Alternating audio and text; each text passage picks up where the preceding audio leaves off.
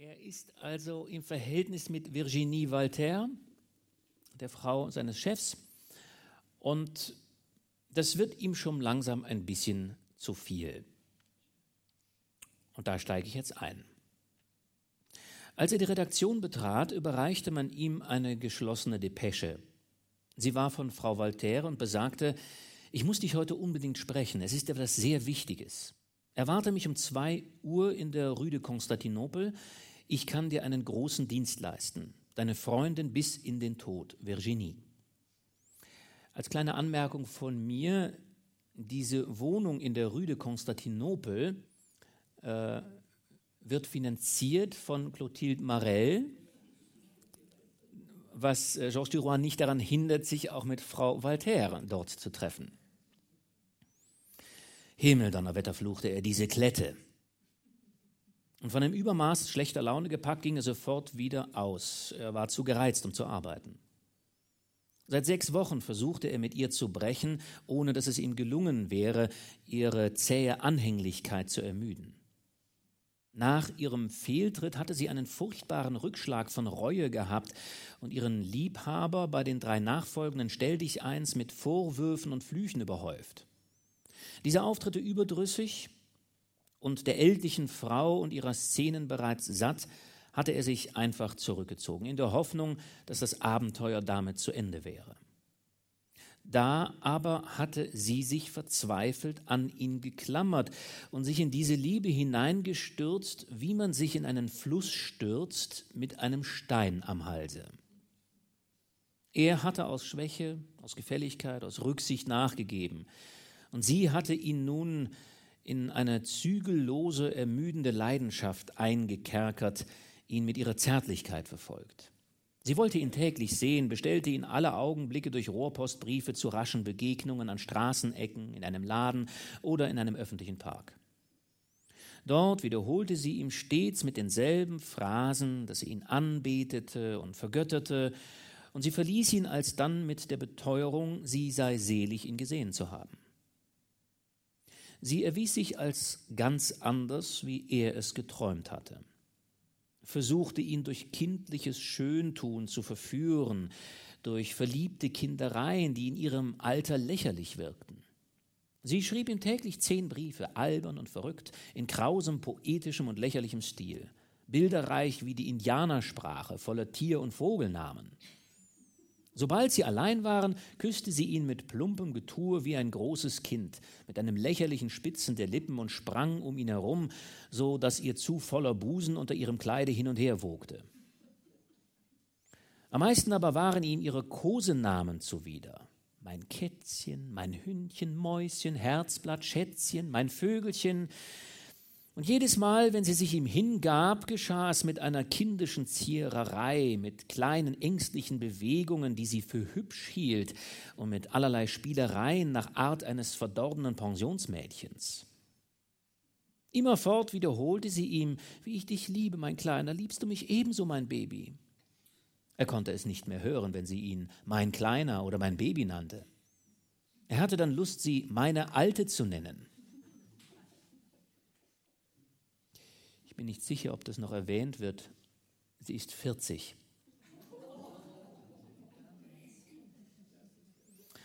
Alles kam ihm in ihrem Munde aufreizend vor. Sie flüsterte, wie schön es ist zu lieben.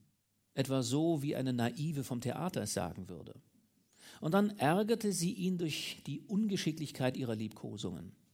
Von den Küssen dieses hübschen jungen Mannes, der ihr Blut in Wallung brachte, zur Sinnlichkeit entflammt, zeigte sie in ihren Umarmungen eine ungeschickte Glut und einen so ernsten Eifer, dass Duroy lachen musste und unwillkürlich an die alten Leute dachte, die lesen lernen wollten. Und anstatt ihn in ihre Arme zu schließen und ihn glücklich anzublicken mit den tiefen, furchtbaren Blicken, die manche alternden Frauen in ihrer letzten Liebe haben, anstatt ihn mit ihrem stummen, bebenden Munde zu beißen und ihn mit ihrer heißen Körperfülle zu erdrücken, erschöpft und auch unersättlich, gebärdete sie sich wie ein Gassenmädchen und lallte, um sich niedlich zu machen, ich hab dich so lieb, Kleiner, so lieb, sei recht lieb zu deiner kleinen Frau. Dann packte ihn ein tolles Verlangen zu fluchen, seinen Hut zu nehmen und fortzugehen, indem er die Tür hinter sich zuschlug. Anfangs hatten sie sich oft in der Rue de Konstantinopel gesehen.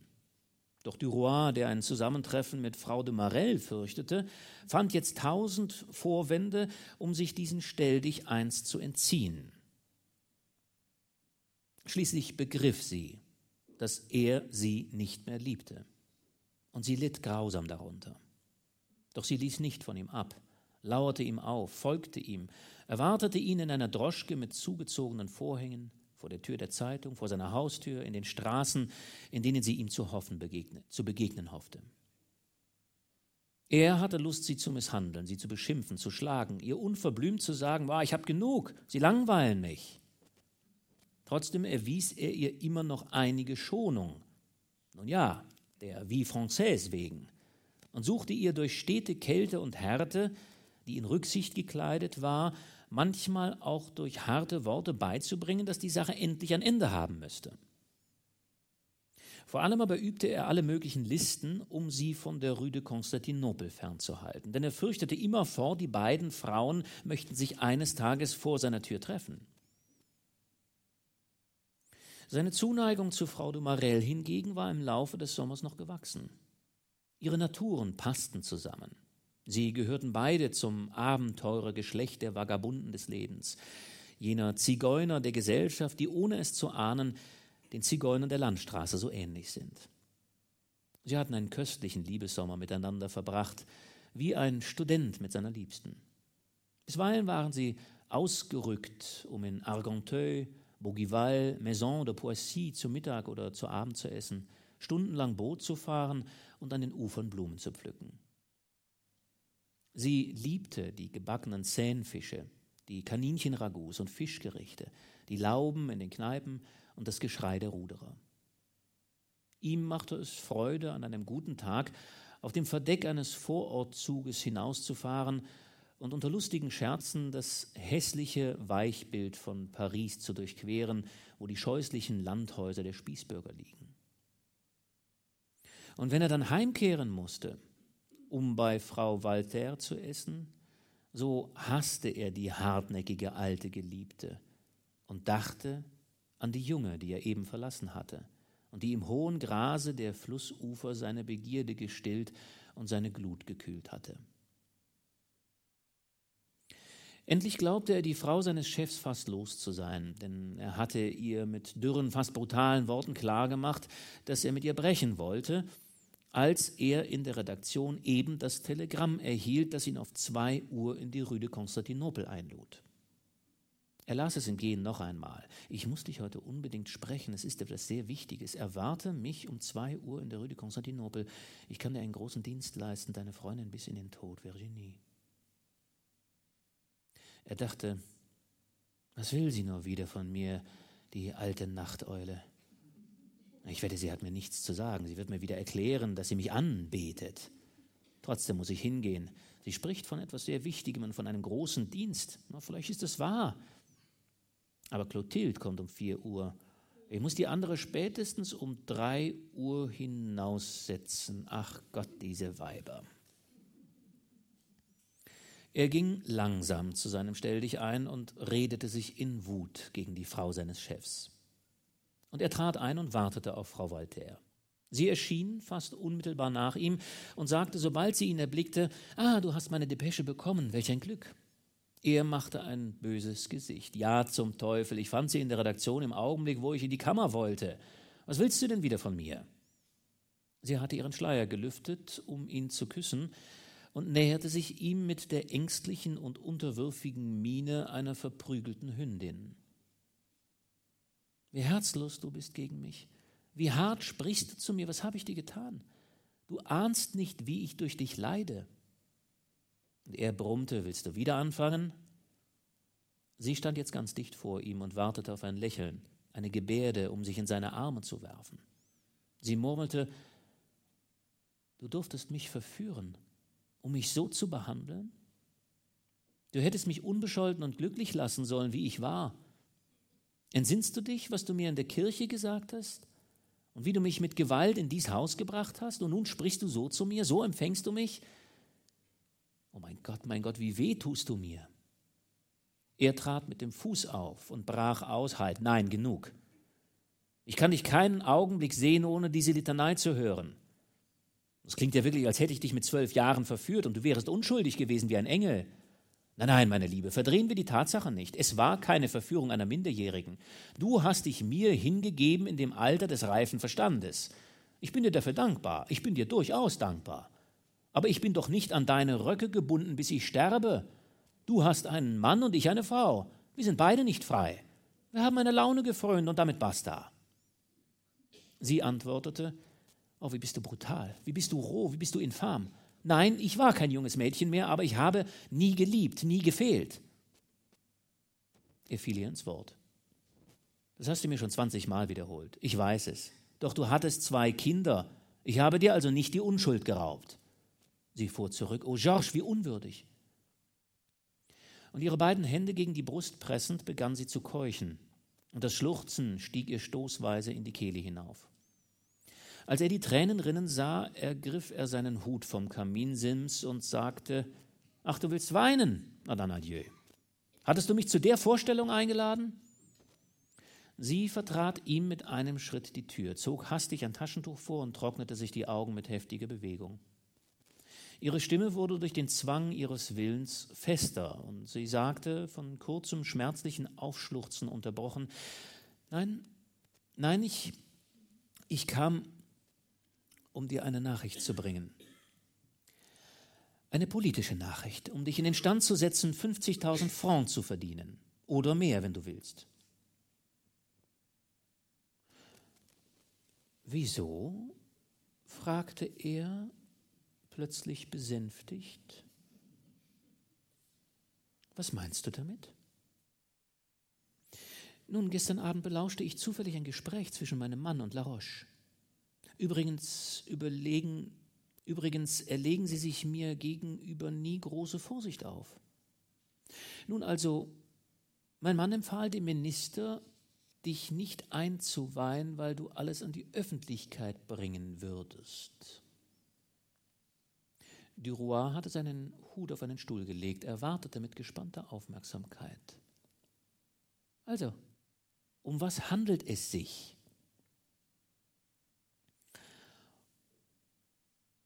Und dann erklärt sie ihm Folgendes, dass nämlich die französische Regierung plant, Marokko zu annektieren. Und bis das der Fall ist, haben die beiden, der Voltaire und der Minister Laroche, äh, sich das zurechtgelegt, dass sie Staatsanleihen von Marokko kaufen, in Hülle und Fülle, weil die gerade auf einem ganz, ganz niedrigen Stand sind.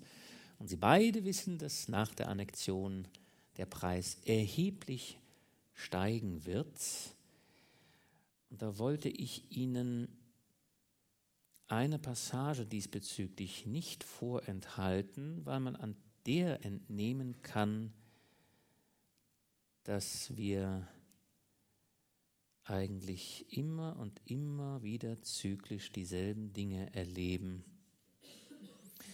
Sie geriet in Feuer, sprach als Gattin eines Finanzmannes, die gewohnt ist, die Börsenkus, das Schwanken der Werte, die Hose- oder Bässe-Bewegungen zu sehen, die in zwei Stunden Tausende von Kleinbürgern, von kleinen Rentnern ruinieren, welche ihre Ersparnisse in Fonds angelegt haben, die von geehrten, geachteten Politikern oder Finanzleuten garantiert sind.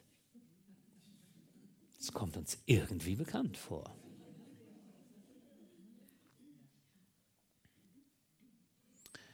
Sie hat ihm also diese ganzen Möglichkeiten eröffnet und dann heißt es weiter, sie hatte ihren Kopf an die Weste des jungen Mannes gelehnt und die Arme auf seine Beine gelegt. Sie presste und schmiegte sich an ihn, wohl merkend, dass sie ihn jetzt fesselte und bereit, alles zu tun, alles zu begehen, nur um eine Liebkosung, ein Lächeln zu erhalten. Bist du auch ganz sicher? fragte er Sie antwortete überzeugungsvoll, oh allerdings. Ja, das ist wirklich großartig, erklärte er. Den Lumpen, den La Roche, den werde ich mir noch kaufen. Oh, der soll sich vorsehen, der Spitzbube, er soll sich vorsehen. Er soll mir nur zwischen die Finger kommen. Und dann begann er nachzusinnen. Freilich, murmelte er, das müsste man benutzen.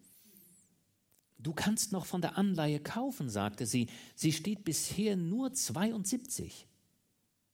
Naja, erwiderte er, aber ich habe augenblicklich kein Geld flüssig. Sie erhob die Hände zu ihm mit flehentlichen Blicken. Ich habe daran gedacht, Schatz, es wäre zu lieb, zu lieb von dir, und wenn du mich ein bisschen lieb hättest, dann nähmest du es von mir geliehen. Er antwortete heftig, fast grob, das nein, nein. Hör mich an, murmelte sie mit flehender Stimme. Es gibt eine Möglichkeit, ohne Geld zu leihen. Ich wollte für 10.000 Francs von dieser Anleihe kaufen, um eine kleine Reserve für mich zu haben. Also sagen wir doch einfach 20.000. Du beteiligst dich mit der Hälfte. Gelingt es, so verdienst du 70.000 Francs. Gelingt es nicht, so schuldest du mir 10.000, die du mir gelegentlich wiedergibst. Hm.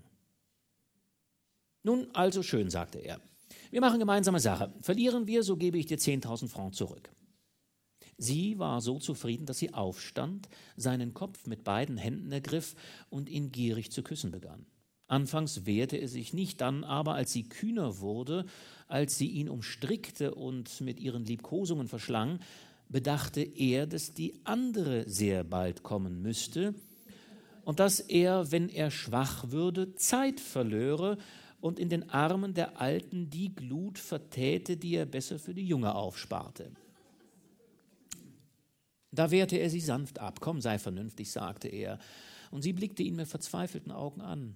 Oh, Georges, darf ich dich nicht einmal mehr umarmen? Er antwortete, nein, heute nicht. Ich habe etwas Migräne und es tut mir weh. Da setzte sie sich willig wieder vor ihn und fragte, willst du morgen zu mir kommen? Welche Freude würdest du mir machen? Er zauderte, wagte es aber nicht abzulehnen. Ah, ja, gewiss. Ah, danke, mein Schatz. Sie rieb ihre Wange langsam an der Brust des jungen Mannes mit regelmäßiger, schmeichlerischer Bewegung, und eines ihrer langen schwarzen Haare blieb an seiner Weste hängen.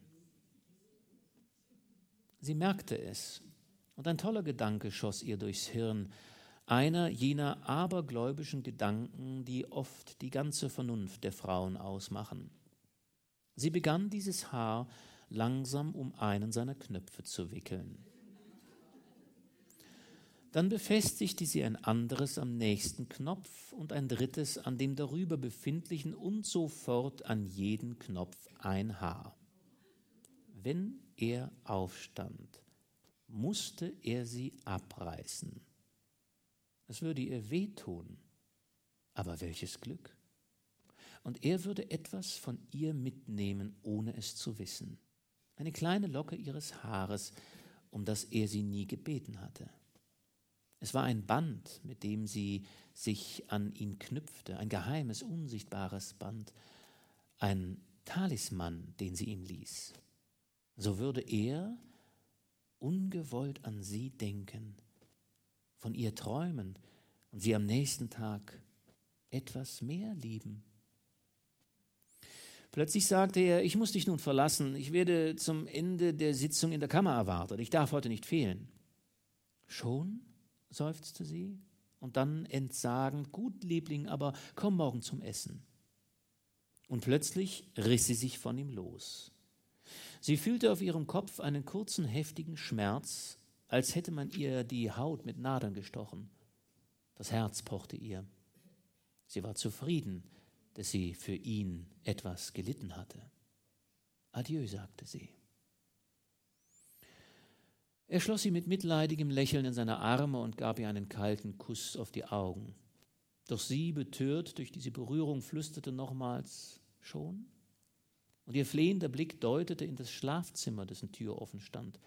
Er schob sie zurück und sagte in eiligem Ton, ich muss machen, dass ich fortkomme, ich komme sonst zu spät. Da reichte sie ihm ihre Lippen zum Kuss. Er berührte sie kaum, gab ihr ihren Sonnenschirm, den sie vergessen hatte, und wiederholte, vorwärts, vorwärts, beeilen wir uns, es ist schon drei Uhr durch. Sie ging vor ihm hinaus und wiederholte, morgen um sieben Uhr? Er antwortete, morgen, morgen um sieben Uhr. Dann trennten sie sich. Sie bog nach rechts ein, er nach links. Die Rouen ging bis zum äußeren Boulevard hinunter. Dann kehrte er in langsamen Schritten durch den Boulevard Malherbe zurück. In einem Konditorladen erblickte er verzuckerte Kastanien in einem Glasgefäß und kam auf den Einfall, ah, ich werde Clotilde ein Pfund mitbringen. Er kaufte ein Päckchen der verzuckerten Früchte, die sie leidenschaftlich gerne aß. Um vier Uhr war er wieder zurück und wartete auf seine junge Geliebte. Sie erschien etwas verspätet, da ihr Gatte für acht Tage angekommen war. Sie fragte, Kannst du morgen zum Mittagessen kommen? Er würde sich sehr freuen, dich zu sehen. Hm, nein, nein, nein, nein, ich speise schon beim Chef. Wir haben einen Haufen politischer und finanzieller Kombinationen, die uns beschäftigen. Sie hatte ihren Hut abgelegt. Jetzt zog sie ihre Taille aus. Ich weiß nicht genau, was damit gemeint ist, wenn es heißt, dass eine Dame ihre Taille auszieht. Es muss sich um ein Kleidungsstück handeln. Sie zog ihre Taille aus, die ihr zu eng war. Er zeigte ihr das Päckchen auf dem Kaminsims. Ich habe dir verzuckerte Kastanie mitgebracht. Sie klatschte in die Hände. Wie schön, wie nett du bist. Sie nahm sie, kostete eine und erklärte, ah, sie sind köstlich. Ah, ich schmecke, ich werde nicht eine davon übrig lassen. Und die Roi mit sinnlicher Lustigkeit anblickend setzte sie hinzu, du leistest also meinen Lastern Vorschub. Nun, sie verzehrte die Kastanien langsam und blickte immerfort in die Tüte, wie um zu sehen, ob noch welche übrig waren. Sie sagte, Komm, setz dich da in den Lehnstuhl. Ich setze mich dir zu Füßen und knabbere meine Bonbons. Da sitze ich am besten. Er lächelte, nahm Platz und sie lehnte sich an ihn zwischen seine geöffneten Schenkel, genau so wie vorhin Frau Voltaire. Sie erhob den Kopf zu ihm, um mit ihm zu reden, und sagte mit vollem Munde, Du weißt nicht, Liebling, ich, ich habe von dir geträumt, wir hätten eine große Reise zusammen gemacht, alle beide auf einem Kamel. Es hatte zwei Höcker. Wir ritten jeder auf einem Höcker quer durch die Wüste. Wir hatten eingewickelte Butterbrote und eine Flasche Wein mit und frühstückten auf dem Höcker. Doch das wurde mir langweilig, weil wir nichts anderes anfangen konnten. Wir waren zu weit voneinander und ich wollte herunter. Ich will auch herunter, sagte er. Und er lachte dazu, amüsierte sich über die Geschichte, brachte sie dazu, Unsinn zu reden, zu schwatzen, all die Kindereien, all die zärtlichen Albernheiten zu sagen, die sich Verliebte zu sagen pflegen. Diese Untaten, die er in Frau de Marels Mund allerliebst fand, hätten ihn in Frau Voltaires Mund rasend gemacht. Auch Clotilde nannte ihn mein Schatz, mein Kleiner, mein Kätzchen, aber diese Worte dünkten ihn hold und schmeichelnd, während sie ihn vorhin von der anderen gesprochen reizten und anwiderten. Denn die Liebesworte, die stets die gleichen sind, nehmen den Geschmack der Lippen an, aus denen sie kommen. Doch während er sich über diese Torheiten belustigte, dachte er an die 70.000 Francs, die er gewinnen sollte, und plötzlich hemmte er das Geplapper seiner Freundin mit zwei leisen Klapsen auf ihren Kopf. Hör mal, Kätzchen, ich habe deinem Gatten etwas zu bestellen. Sag ihm von mir, er solle sich morgen für 10.000 Francs Marokko-Anleihe kaufen und ich verspreche ihm, dass er binnen drei Monaten 70.000 bis 80.000 Francs gewinnt. Sag ihm von mir, dass die Expedition nach Tanger sicher ist und dass der Staat die marokkanische Anleihe garantieren wird. Aber sag es keinem weiter. Es ist ein Staatsgeheimnis, das ich dir anvertraue. Sie hörte mit ernster Miene zu, dann murmelte sie, oh, ich danke dir. Ich werde es meinem Mann noch heute Abend sagen. Du kannst auf ihn rechnen. Er wird nicht darüber reden. Er ist ein sehr zuverlässiger Mann. Du brauchst keine Angst zu haben. Sie hatte alle Kastanien verzehrt, zerknüllte die Tüte und warf sie in den Kamin. Dann sagte sie, komm, wir wollen uns hinlegen. Und ohne aufzustehen, begann sie, Georges Weste aufzuknöpfen. Plötzlich stutzte sie, zog mit zwei Fingern ein langes Haar aus einem der Knopflöcher und lachte laut auf. Da, du hast ein Haar von Madeleine mitgenommen, für wahr ein treuer Gatte. Dann wurde sie wieder ernst, betrachtete auf ihrer Hand lange den kaum sichtbaren Faden, den sie gefunden hatte, und murmelte das ist nicht von Madeleine, das ist schwarz. Er lächelte. Es ist wahrscheinlich vom Zimmermädchen. Doch sie untersuchte die Weste mit dem Scharfblick eines Polizisten und zog ein zweites Haar hervor, das um einen der Knöpfe gewickelt war. Dann fand sie ein drittes. Sie erblasste, begann zu zittern und rief, oh, du hast mit einer Frau geschlafen, die dir Haare um alle Knöpfe gewickelt hat. Er stammelte verwundert, ah, was, bist du toll? Plötzlich fiel ihm alles ein. Er begriff, wurde erst verwirrt, dann leugnete er hohnlachend, war im Grunde aber nicht ärgerlich, dass sie ihn im Verdacht einer Liebschaft harrte. Sie suchte immer weiter und fand immer neue Haare, die, sich rasch, die sie rasch abwickelte und dann auf den Teppich warf. Ihr gewitzter Fraueninstinkt hatte alles erraten und sie stammelte in wilder Wut den Tränen nahe: Sie liebt dich. Sie hat dir etwas von sich anheften wollen. Oh, wie betrügst du mich? Dann aber stieß sie einen Schrei aus, einen wilden, nervösen Schrei. Ah, nein, es ist eine alte. Hier ist ein weißes Haar. Ha, du nimmst jetzt alte Weiber? Du lässt dich wohl dafür bezahlen, was? Du lässt dich bezahlen? Du gibst dich mit alten Weibern ab? Na, dann brauchst du mich ja nicht mehr. Behalte die andere. Damit sprang sie auf, eilte auf ihre Taille zu, die sie auf einen Stuhl geworfen hatte, und zog sie rasch an. Er wollte sie zurückhalten. Beschämt stotterte er, nicht doch, Klo, du bist dumm. Ich weiß nicht, was das ist. Hör doch, bleib, komm, bleibe. Sie wiederholte, behalte deine Alte, behalte sie. Lass sie dir von ihren, lass dir doch von ihren Haaren einen Ring flechten, von ihren weißen Haaren. Du hast ja genug davon. Sie zog sich mit raschen, jähen Bewegungen an, ordnete ihre Haare, band ihren Schleier vor, und als er sie festhalten wollte, gab sie ihm mit aller Kraft eine Maulschelle mitten ins Gesicht. Während er betäubt dastand, riss sie die Tür auf und entfloh. Sobald er allein war, ergriff ihn eine wilde Wut auf die alte Schachtel, die Mutter Voltaire.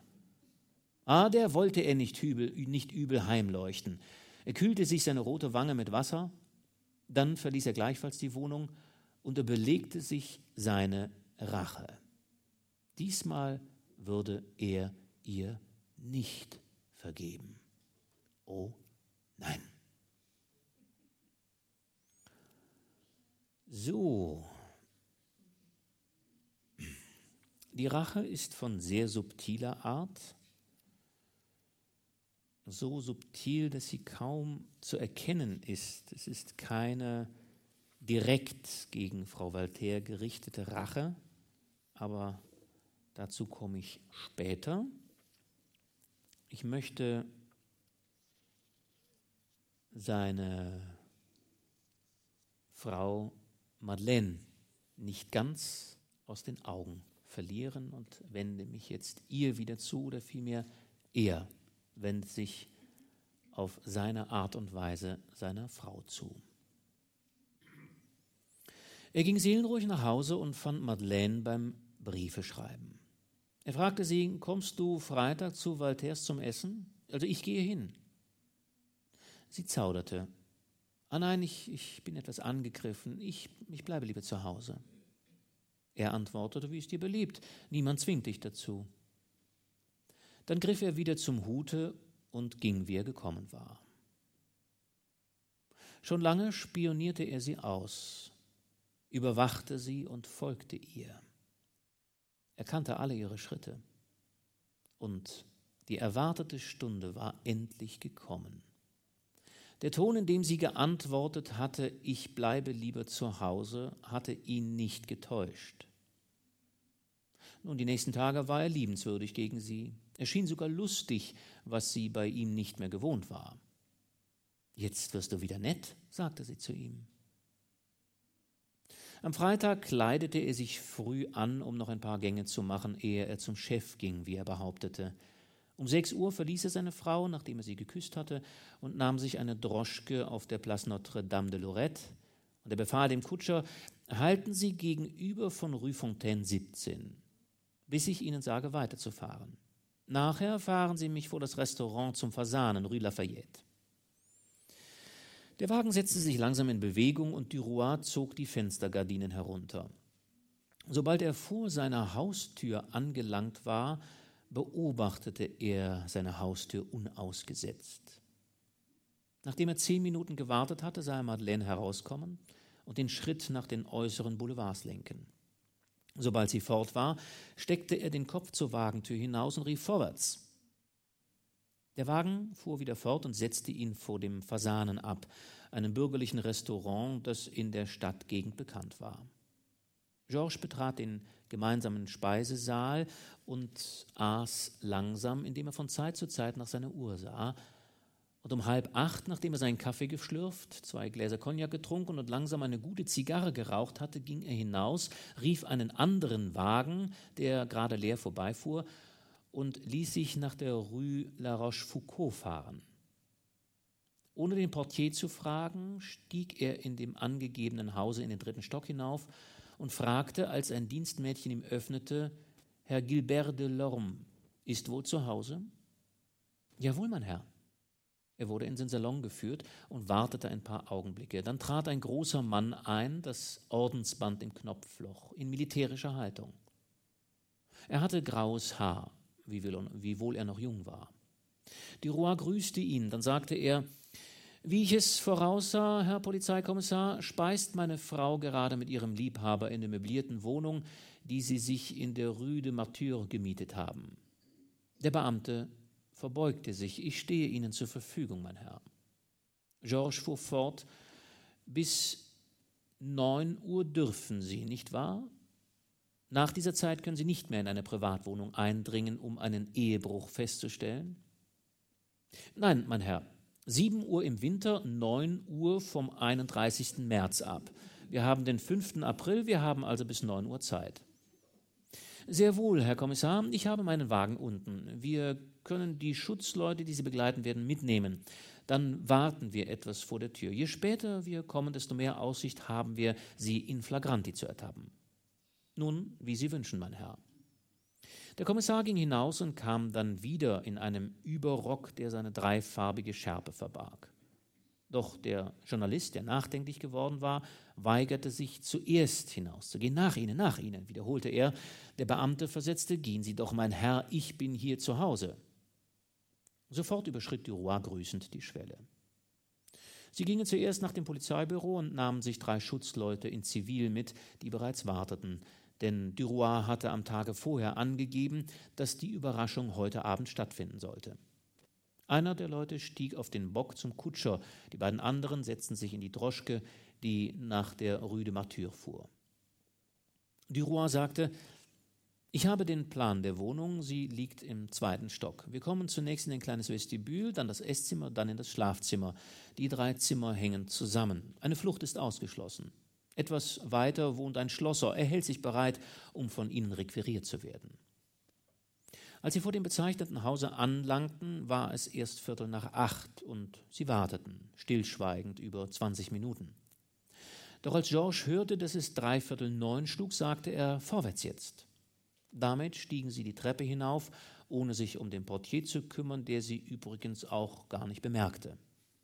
Einer der Schutzleute blieb auf der Straße, um den Ausgang zu bewachen. Die vier Männer blieben im zweiten Stockwerk stehen und Duroy drückte zuerst sein Ohr an die Tür, dann hielt er sein Auge ans Schlüsselloch. Er hörte und sah nichts, dann klingelte er. Der Kommissar sagte zu seinen Leuten, Sie bleiben hier und halten sich bereit, bis ich rufe. Dann warteten sie. Nach Verlauf von zwei bis drei Minuten zog Georges wiederum mehrmals an der Klingel. Sie hörten ein Geräusch im Hintergrund der Wohnung, dann kam ein leichter Schritt näher. Jemand kam, um zu spähen. Da klopfte der Journalist mit dem gekrümmten Zeigefinger kräftig gegen das Holz der Türfüllungen. Eine Frauenstimme, die sich zu verstellen suchte, fragte, wer ist da? Der Polizeioffizier antwortete, öffnen Sie im Namen des Gesetzes. Die Stimme antwortete, wer sind Sie? Ich bin der Polizeikommissar, öffnen Sie oder ich lasse die Tür erbrechen. Die Stimme erwiderte, was wollen Sie? Da sagte Duroy, ich bin's, es ist umsonst, uns entrinnen zu wollen. Der leichte Schritt, ein Schritt von bloßen Füßen, entfernte sich und kam nach Verlauf einiger Sekunden wieder. Georges sagte, wenn Sie nicht öffnen, erbrechen wir die Tür. Er packte die kupferne Türklinke und stemmte sich mit einer Schulter gegen die Tür. Da keine Antwort erfolgte, stieß er plötzlich mit solcher Gewalt dagegen, dass das alte Türschloss der möblierten Wohnung nachgab. Die Schrauben brachen aus dem Holz und der junge Mann fiel beinahe auf Madeleine, die mit Hemd und Unterrock bekleidet, mit bloßen Beinen und aufgelösten Haaren im Vorzimmer stand und ein Licht in der Hand hielt. Da ist sie, rief er, wir haben sie. Und er stürzte in die Wohnung. Der Kommissar hatte seinen Hut abgenommen und folgte ihm. Und die junge Frau ging verstört hinterdrein und leuchtete ihnen. Sie schritten durch ein Esszimmer, dessen unabgedeckter Speisetisch noch die Reste der Mahlzeit trug. Leere Champagnerflaschen, eine offene Gänseleberpastete, ein Hühnergerippe und halb verzehrte Brotstücke. Zwei auf der Anrichte stehende Teller trugen aufgeschichtete Austernschalen. Das Schlafzimmer sah aus, als ob ein Kampf stattgefunden hätte. Ein Damenkleid lag auf einem Stuhle, eine Männerhose ritt links auf dem Arm eines Lehnstuhles. Vier Stiefel, zwei große und zwei kleine, lagen am Fuß des Bettes auf der Seite. Es war das Schlafzimmer einer möblierten Wohnung mit gewöhnlichen Möbeln, erfüllt von dem faden und widerlichen Geruch aller Hotelzimmer, dem Geruch, der aus den Gardinen, Matratzen, Wänden und Polstermöbeln aufsteigt, dem Dunst all derer, die einen Tag oder ein halbes Jahr in dieser öffentlichen Wohnung geschlafen oder gelebt haben und etwas von ihrem Geruch darin zurückgelassen haben, der mit dem ihrer Vorgänger vermischt, schließlich einen undefinierbaren, süßlichen und unerträglichen Gestank erzeugt, der an all diesen Orten der gleiche ist. Ein Kuchenteller, eine Flasche Chartreuse und zwei noch halb gefüllte Likörgläser standen auf dem Kaminsims herum. Die Verzierung der bronzenen Stutzuhr auf dem Kaminsims verschwand unter einem großen Herrenhut. Der Kommissar drehte sich rasch um und blickte Madeleine ins Gesicht. Sie sind doch Madame Claire Madeleine Duroy, rechtmäßige Gattin des hier anwesenden Publizisten Herrn Georges Duroy. Sie stieß mit erstickter Stimme hervor, jawohl, mein Herr. Aber was tun Sie hier? Sie gab keine Antwort. Der Beamte wiederholte, was tun Sie hier? Ich finde Sie nicht in Ihrer Häuslichkeit. Fast entkleidet in einer möblierten Wohnung. Zu welchem Zwecke sind Sie hierher gekommen? Er wartete ein paar Sekunden, dann, als sie immer noch schwieg, fuhr er fort, wenn Sie es nicht gestehen wollen, dann bin ich gezwungen, es festzustellen. In dem Bette erblickte man eine Menschengestalt unter der Decke versteckt.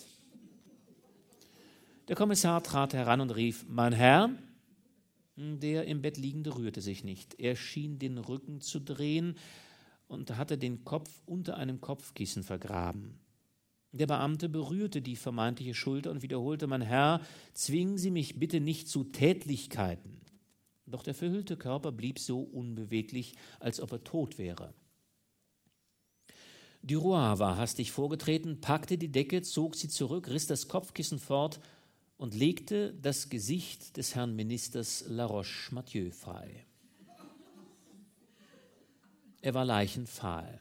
Er beugte sich über ihn und vor Begierde zitternd ihn an der Gurgel zu packen und zu erwürgen, sagte er mit zusammengebissenen Zähnen, haben Sie doch wenigstens so viel Mut, Ihre Niedertracht einzugestehen.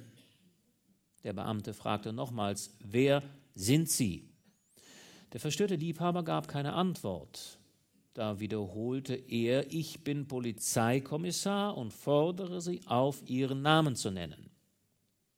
Georges zitterte in bestialischer Wut. So antworten Sie doch, Feigling, schrie er, oder ich werde Ihren Namen nennen.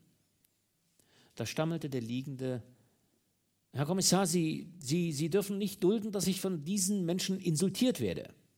Habe ich mit ihm oder habe ich mit Ihnen zu tun? Soll ich ihm oder Ihnen Rede stehen? Seine Lippen schienen ausgetrocknet.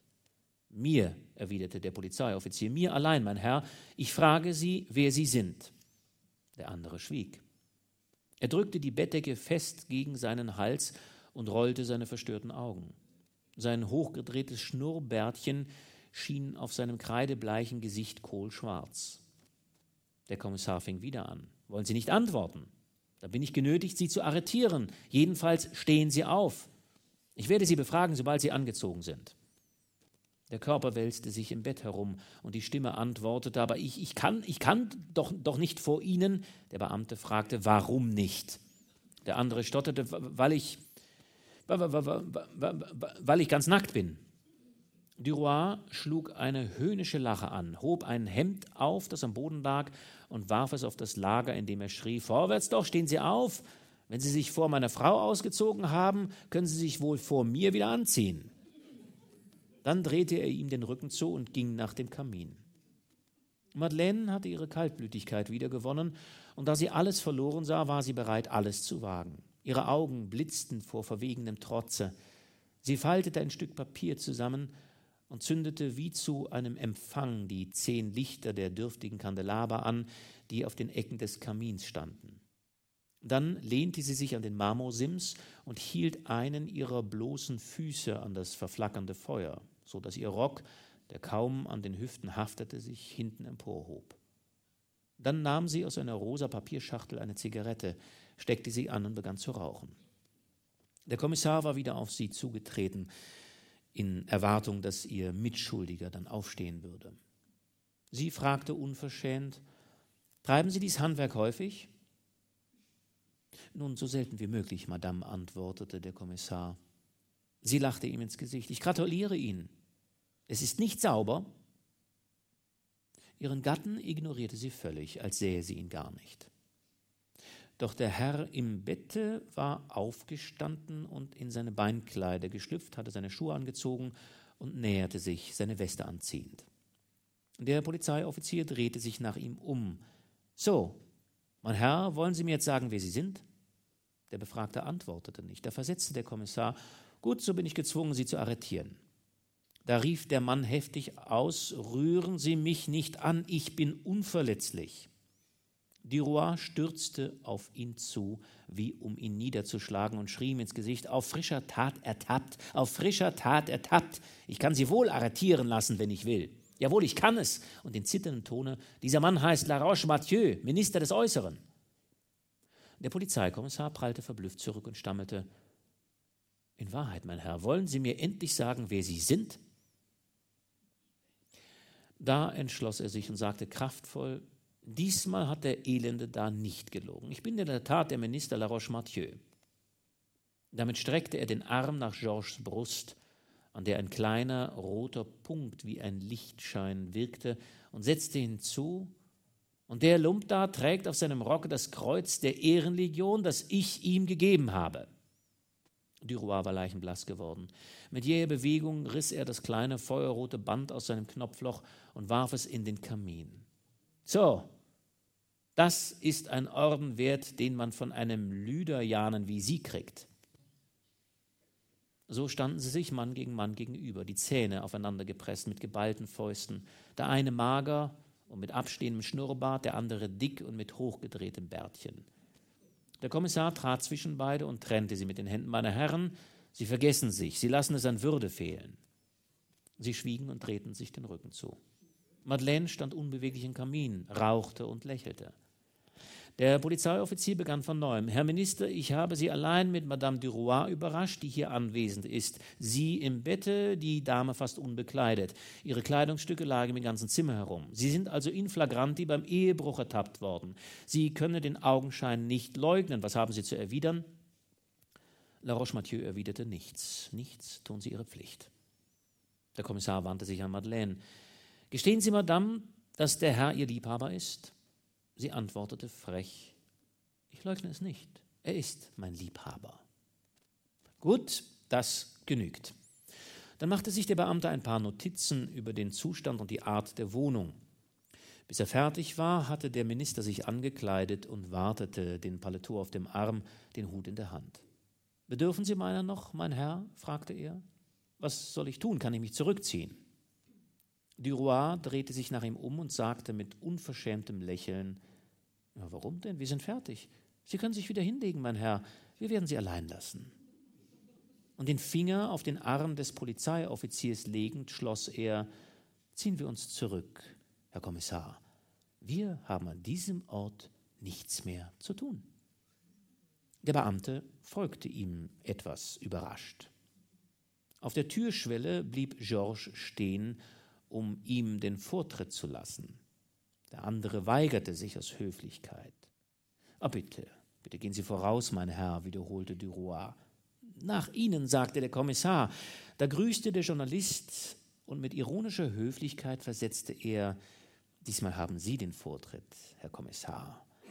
Ich bin hier ja fast wie zu Hause. Und dann schloss er leise die Tür mit diskreter Miene.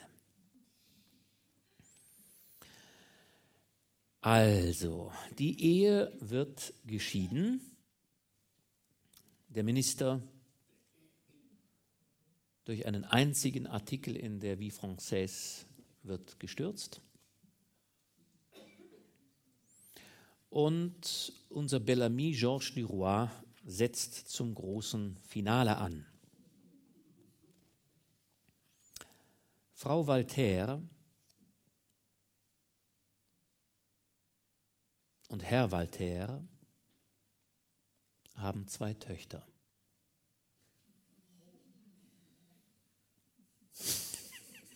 Da schnauft sie in der ersten Reihe.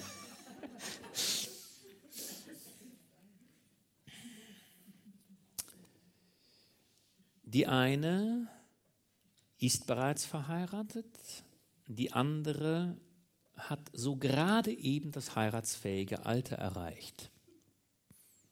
Suzanne. Und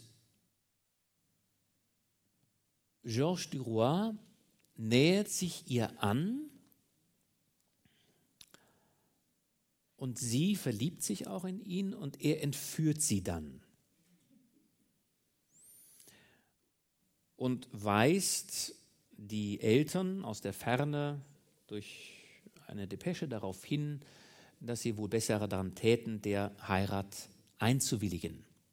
Was die beiden dann auch tatsächlich tun, weil gerade Monsieur Voltaire äh, berechtigte Befürchtungen hat, dass äh, Duroy sein Wissen darüber preisgeben könnte, was es denn mit der marokkanischen Anleihe und dem plötzlichen erstaunlichen Anstieg des Vermögens von Herrn Voltaire äh, auf sich haben könnte. Sie willigen also in diese Heirat ein. Und hier spielt äh, Clotilde Marel nochmal eine kleine Rolle. Es war dunkel in der kleinen Wohnung in der Rue de Constantinople, denn Georges Duroy und Clotilde hatten sich vor der Tür getroffen und waren plötzlich hereingekommen. Und sie hatte zu ihm gesagt, ohne ihm Zeit zu lassen, die Läden zu öffnen, also du heiratest Suzanne Walter? Er gab es sanft zu und setzte hinzu, du wusstest es noch nicht? Sie stand vor ihm, wütend, voller Entrüstung. Du heiratest Suzanne Voltaire, wiederholte sie. Ah, das ist doch zu arg, das ist zu arg. Drei Monate verziehst du mich also, um mir das zu verbergen? Alle Welt weiß es außer mir? Weißt du, mein Gatte hat es mir gesagt. Duroy begann höhnisch zu lachen. Trotzdem war er etwas verwirrt. Er legte seinen Hut auf die Ecke des Kaminsimses und setzte sich in einen Lehnstuhl. Sie blickte ihm fest ins Gesicht und sagte leise mit gereizter Stimme, Du hast diesen Streich vorbereitet, seit du dich von deiner Frau scheiden ließest, und mich behieltest du freundlich als Geliebte für die Zwischenzeit? Also welch ein Schurke bist du denn eigentlich? Warum? fragte er ja gut, ich hatte eine Frau, die mich hinterging, ich habe sie ertappt, bin geschieden und heirate eine andere. Was gibt es einfacheres? Ach, murmelte sie zornbebend, wie abgefeimt und gefährlich bist du eigentlich. Er begann zu lachen, potztausend. Die Dummköpfe und Einfallspinsel sind stets die Angeführten. Doch sie ließ nicht von ihrem Gedanken. Ich hätte dich von Anfang an durchschauen sollen. Doch nein, ich konnte doch nicht glauben, dass du solch ein Lump wärst. Er nahm eine würdevolle Miene an. Bitte achte etwas auf die Worte, die du gebrauchst, ja? Empört über diese sichtliche Entrüstung, über diese sittliche Entrüstung, stieß sie hervor: Was? Soll ich jetzt etwa Handschuhe anziehen, um mit dir zu reden? Du benimmst dich gegen mich wie ein Lump, seit ich dich kenne, und verlangst, dass ich dir das nicht sage? Du betrügst jedermann, du beutest jedermann aus. Du suchst dir Geld und Vergnügen überall und ich soll dich behandeln wie einen Ehrenmann. Er stand auf und sagte mit bebenden Lippen, schweig still oder ich werfe dich hinaus. Sie stammelte, mich hinauswerfen, mich hinauswerfen. Du willst mich hinauswerfen, du, du mich? Sie konnte nicht weiterreden, so erstickte der Zorn sie, und plötzlich, als ob die Tür ihrer Wut eingebrochen wäre, stieß sie hervor, mich hinauswerfen, du vergisst wohl, dass ich diese Wohnung vom ersten Tag an bezahlt habe. Ah, jawohl, du hast sie von Zeit zu Zeit auf deine Rechnung genommen, aber wer hat sie gemietet? Ich. Wer hat sie behalten? Ich. Und du willst mich hinauswerfen? Ach, sei doch still, du Taugenichts. Glaubst du, ich wüsste nicht, wie du Madeleine um die Hälfte ihrer Erbschaft von Vaudrec bestohlen hast? Glaubst du, ich wüsste nicht, wie du mit Suzanne geschlafen hast, um sie zu zwingen, dich zu heiraten? Er packte sie an den Schultern und schüttelte sie mit den Händen. Sprich nicht von der, ich verbiete es dir. Sie schrie, du hast mit ihr geschlafen, ich weiß es. Er hätte, ich weiß nicht was ertragen, doch diese Lüge erbitterte ihn. Die Wahrheiten, die sie ihm ins Gesicht geworfen hatte, ließen sein Herz vor Zorn erbeben. Doch bei dieser Unwahrheit über die Kleine, die seine Frau werden sollte, zuckte seine Hand in dem wütenden Verlangen zu schlagen. Er wiederholte Schweige, nimm dich in Acht, schweige. Und er schüttelte sie wie einen Ast, von dem man Früchte schüttelt. Mit wirrem Haar, irren Blicken und weit offenem Mund schrie sie, du hast mit ihr geschlafen. Da stürzte er über sie her. Und während sie unter ihm lag, schlug er auf sie los wie auf einen Mann. Plötzlich schwieg sie still und begann unter den Schlägen zu ächzen. Sie rührte sich nicht. Sie hatte ihr Gesicht in der Ecke von Fußboden und Boden verborgen und stieß klägliche Laute aus. Er hielt mit dem Schlagen inne und erhob sich. Dann machte er ein paar Schritte durch das Zimmer, um sein kaltes Blut wiederzugewinnen. Ein Gedanke kam ihm. Er ging in das Schlafzimmer, goss kaltes Wasser in das Waschbecken und tauchte den Kopf hinein. Dann wusch er sich die Hände und kam wieder in das Wohnzimmer, um zu sehen, was sie machte, während er sich sorgfältig die Hände abtrocknete. Sie hatte sich nicht gerührt. Sie lag immer noch am Boden hingestreckt und schluchzte leise. Er fragte, Bist du bald fertig mit dem Geheul? Sie gab keine Antwort. Da blieb er mitten im Zimmer stehen, etwas verlegen und beschämt angesichts dieses vor ihm liegenden Körpers. Doch dann fasste er einen Entschluss. Er nahm seinen Hut vom Kamin und sagte, Guten Abend, wenn du fertig bist, kannst du dem Portier den Schlüssel geben, ich warte nicht, bis es dir gefällt. Er ging hinaus, schloss die Tür, begab sich zum Portier und sagte zu ihm, Madame ist noch in der Wohnung, sie wird gleich gehen sagen Sie dem Besitzer, dass ich zum 1. Oktober kündige. Wir haben den 16. August, das ist also vor dem Termin. Und dann ging er mit langen Schritten fort, denn er hatte eilige Gänge für die letzten Anschaffungen der Aussteuer zu machen.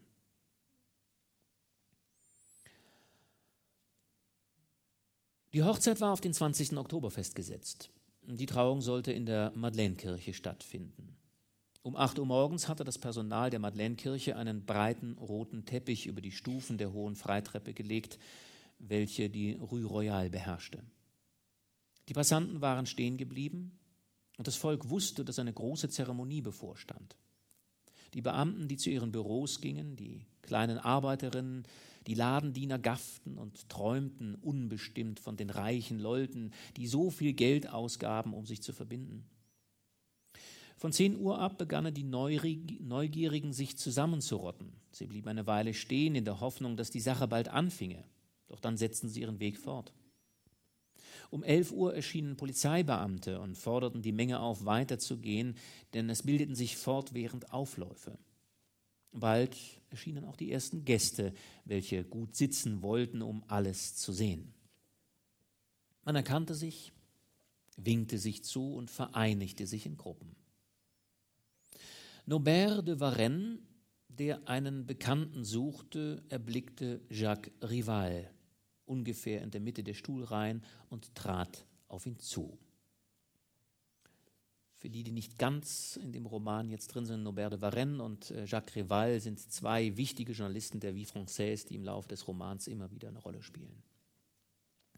Nun sagte der eine, hm, die Zukunft gehört den Schlauköpfen. Der andere entgegnete, umso besser für ihn. Der ist ein gemachter Mann. Damit begannen sie sich die bekannten Gesichter zu nennen, die hereinkamen.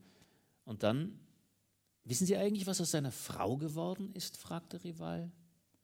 Der Dichter lächelte. ja und nein. Sie lebt, wie ich höre, sehr zurückgezogen im Montmartre-Viertel. Aber es ist ein Aber dabei. Ich lese seit einer Weile in Konkurrenzblatt der Feder politische Artikel, die denen von Forestier und Duroy unheimlich ähnlich sind. Sie stammen von einem jungen Mann namens Jean Le Dol, einem hübschen, intelligenten Menschen vom gleichen Schlage wie unserem Freund Georges, der dessen geschiedene Frau kennengelernt hat. Und Rival erklärte, naja, sie ist nicht übel, die kleine Madeleine, sehr gerissen und schlau. Ah, hüllenlos muss ihr reizend sein. Aber sagen Sie doch, wie kommt es, wie kommt es eigentlich, dass Duroy sich kirchlich trauen lässt, nachdem er doch geschieden ist? Norbert de Varenne erwiderte, er lässt sich kirchlich trauen, weil er für die Kirche gar nicht verheiratet war. Wieso? Na ja, unser Bellamy hat bei der Eheschließung mit Madeleine Forestier aus Gleichgültigkeit oder Sparsamkeit das Standesamt für ausreichend gehalten. Er hatte also keinen kirchlichen Segen empfangen, so dass er für unsere heilige Mutter Kirche im einfachen Konkubinat lebte. Folglich tritt er heute als Junggeselle vor sie. Und sie leiht ihm all ihren Prunk, der dem Vater Voltaire teuer zu stehen kommen wird. Das Brausen der zunehmenden Menge erfüllte die Wölbungen lauter und lauter. Man zeigte sich Berühmtheiten, die zufrieden waren, begafft zu werden und die ihre für das Publikum berechnete Pose sorgfältig bewahrten, gewohnt, wie sie waren, sich derart bei allen Festen zur Schau zu stellen, als wären sie unentbehrliche Dekorationen. Reval fuhr fort. Sagen Sie mal, mein Lieber, Sie verkehren ja öfters beim Chef. Und ist es wahr, dass Frau Voltaire und Duroy nie miteinander reden? Nein, nein, sie reden niemals miteinander. Sie wollte ihm die Kleine nicht geben, aber er hatte den Vater scheinbar in der Hand durch die Leichen, die in Marokko begraben liegen. Er hat dem Alten also mit furchtbaren Enthüllungen gedroht. Voltaire hat an das Ende dann von La Roche-Mathieu gedacht und sofort nachgegeben. Doch die Mutter, eigensinnig wie alle Frauen, hat geschworen, niemals ein Wort mit ihrem Schwiegersohn zu reden. Und sie sind sehr komisch, wenn sie einander gegenüberstehen. Sie sieht aus wie eine Statue der Vergeltung und er ist sehr verlegen, obwohl er äußerlich die Fassung bewahrt, denn er kann sich beherrschen. Plötzlich stieß der Schweizer mit seiner Hellebarde dreimal auf die Steinfliesen. Alle Anwesenden drehten sich um. Langes Röckerauschen entstand, Stühle wurden geschoben, und die junge Frau erschien am Arm ihres Vaters in dem blendenden Licht des Portals. Sie sah immer noch aus wie ein Spielzeug. Eine reizende, weiß gekleidete Puppe mit einem Kranz von Orangenblüten im Haar. Ein paar Augenblicke blieb sie auf der Schwelle stehen. Dann, als sie die ersten Schritte in die Kirche trat, setzte die Orgel mit mächtigem Schall ein und verkündete den Eintritt der Braut mit ihrer starken metallenen Stimme. Sie kam näher, den Kopf gesenkt, doch ohne Scheu, unbestimmt, bewegt, reizend und anmutig, eine Miniaturbraut. Die Frauen lächelten und murmelten, als sie vorüberkam. Die Herren flüsterten exquisit, exquisit, anbetungswürdig. Herr Voltaire ging mit übertriebener Würde, etwas blass, den Kneifer tief auf der Nase. Hinter ihnen bildeten die vier Brautjungfern, alle vier hübsch und in rosa gekleidet, den Hof dieser reizenden Königin. Die Brautführer, passend ausgewählt, gingen in abgezirkeltem Ballettschritt. Ihnen folgte Frau Voltaire am Arme des Vaters ihres zweiten Schwiegersohnes, des Grafen Latour Yvelin, eines Greises von 72 Jahren. Sie ging nicht, sie schleppte sich vorwärts, als müsste sie bei jedem Schritt ohnmächtig werden. Es war, als ob ihre Füße am Boden klebten, als ob ihre Beine den Dienst versagten und ihr Herz pochte in ihrer Brust wie ein Tier, das hüpft und entfliehen will. Sie war sehr abgemagert. Ihre weißen Haare ließen ihr Antlitz noch bleicher und hohler erscheinen. Sie starrte vor sich hin, um niemand zu sehen und vielleicht nur an das zu denken, was sie quälte. Dann erschien Georges Duroy mit einer alten, unbekannten Dame. Er ging erhobenen Hauptes und starrte gleichfalls mit hartem Blick vor sich hin. Seine Brauen waren leicht zusammengezogen, sein Schnurrbart stand zornig auf seinen Lippen. Man fand, dass er Schmuck aussah. Er hatte eine stolze Haltung, eine schlanke Figur, gerade Beine. Sein Frack saß elegant, das rote Bändchen der Ehrenlegion glänzte daran wie ein Blutstropfen. Und immerfort spielte die Orgel und schmetterte durch die weiten Hallen die rauschenden melodischen Klänge ihrer ehernen Kehlen, die alles Erden, Glück und Leid zum Himmel emporsandten. Die schweren Flügel des Portals schlossen sich, und plötzlich herrschte Dunkel, als hätte man die Sonne ausgesperrt. Georges kniete neben seiner Frau im Chor gegenüber dem lichterglänzenden Altar. Der neue Bischof von Tanga die Mitra auf dem Haupte, den Krummstab in der Hand, trat aus der Sakristei, um das junge Paar im Namen Gottes zu vereinen. Er stellte die üblichen Fragen, wechselte die Ringe, sprach die Worte, die wie Ketten fesseln, und hielt den Neuvermählten eine christliche Ansprache. Er redete lange von der Treue in pomphaften Ausdrücken. Er war ein stattlicher, dicker Mann, einer der schönen Prälaten bei denen der Bauch majestätisch wirkt. Man vernahm Schluchzen. Einige Köpfe drehten sich um. Frau Voltaire weinte, das Gesicht in die Hände gepresst. Sie hatte nachgeben müssen. Was hätte sie tun sollen? Doch seit dem Tage, wo sie ihrer heimgekehrten Tochter verboten hatte, ihr Zimmer zu betreten, wo sie sich geweigert hatte, sie zu umarmen, seit dem Tage, wo sie zu Duroy ganz leise gesagt hatte, als er wieder vor sie trat und sie feierlich begrüßte, Sie sind der niedrigste Mensch, den ich kenne. Reden Sie nie mehr mit mir, denn ich würde Ihnen nicht antworten. Seit diesem Tage litt sie unerträgliche, unstillbare Qualen. Sie hasste Suzanne mit dem Ingrimm verzweifelter Leidenschaft und verzehrender Eifersucht, mit der seltsamen Eifersucht einer Mutter und gleichzeitig Geliebten, wild und brennend wie eine offene Wunde. Und nun wurden sie von einem Bischof vermählt.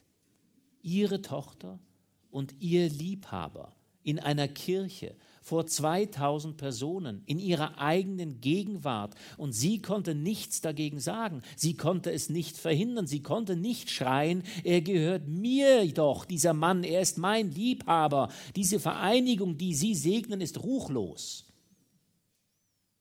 Mehrere Damen flüsterten gerührt, ach, wie es der armen Mutter nahe geht. Bellamy kniete mit gesenkter Stirn neben Suzanne. In diesem Augenblick war er fast gläubig, fast andächtig, voller Dankbarkeit für die Gottheit, die ihn so begünstigt hatte, die ihn mit solcher Rücksicht behandelte. Ohne recht zu wissen, an wen er sein Gebet eigentlich richtete, dankte er ihr für seinen Erfolg. Als die Feier beendet war, erhob er sich, reichte seine Gemahlin den Arm und ging in die Sakristei. Dort begann die endlose Gratulationskur. Georges war freudetrunken. Er kam sich vor wie ein König, dem ein Volk Beifall spendet. Er drückte die Hände, stammelte sinnlose Worte, verbeugte sich, erwiderte die Komplimente mit einem Sie sind sehr liebenswürdig. Plötzlich erblickte er Frau de Marelle, und die Erinnerung an all die Küsse, die er ihr gegeben und die sie erwidert hatte, die Erinnerung an all ihre Zärtlichkeiten, ihre Anmut, den Klang ihrer Stimme, den Duft ihrer Lippen, jagte ihm jählings den Wunsch durch die Adern, sie wieder zu besitzen. Sie war hübsch und elegant mit ihrer burschikosen Art und ihren lebhaften Augen. Sie ist doch eine reizende Liebste, dachte er. Sie näherte sich etwas schüchtern und unruhig und reichte ihm die Hand. Er ergriff sie und behielt sie in der seinen. Da fühlte er den leisen Ruf ihrer Frauenfinger, den sanften Druck, der verzeiht und wieder annimmt. Und er drückte diese kleine Hand, als wollte er sagen, ich liebe dich immer noch, ich bin dein. Ihre Augen begegneten sich, lächelnd, strahlend, voller Liebe. Sie murmelte mit ihrer anmutigen Stimme, auf baldiges Wiedersehen, mein Herr. Und er antwortete fröhlich, auf baldiges Wiedersehen, Madame. Dann ging sie. Andere drängten heran. Die Menge strömte an ihm vorüber wie ein Fluss. Endlich lichtete sie sich. Die letzten Gratulanten verschwanden. Georges bot Suzanne wieder den Arm, um die Kirche zu durchschreiten. Sie war voller Menschen, denn ein jeder hatte sich wieder auf seinen Platz begeben, um das junge Paar zu sehen. Er ging langsam mit ruhigen Schritten und erhobenem Haupt, die Augen starr auf die weit sonnenerfüllte Türöffnung gerichtet. Er fühlte lange Schauder über seinen Körper rinnen, die kalten Schauder des unendlichen Glückes. Er sah niemanden mehr, er dachte nur an sich. Als er die Schwelle betrat, erblickte er die dicht gedrängte Menschenmenge, eine schwarze, lärmende Menge, die seinetwegen gekommen war, Georges Duroys wegen. Das Volk von Paris bestaunte und beneidete ihm. Und langsam stieg er die Stuppen, und langsam stieg er die Stufen der hohen Freitreppe hinab zwischen zwei Reihen von Zuschauern. Doch er sah sie nicht. Sein Denken war jetzt zurückgewandt.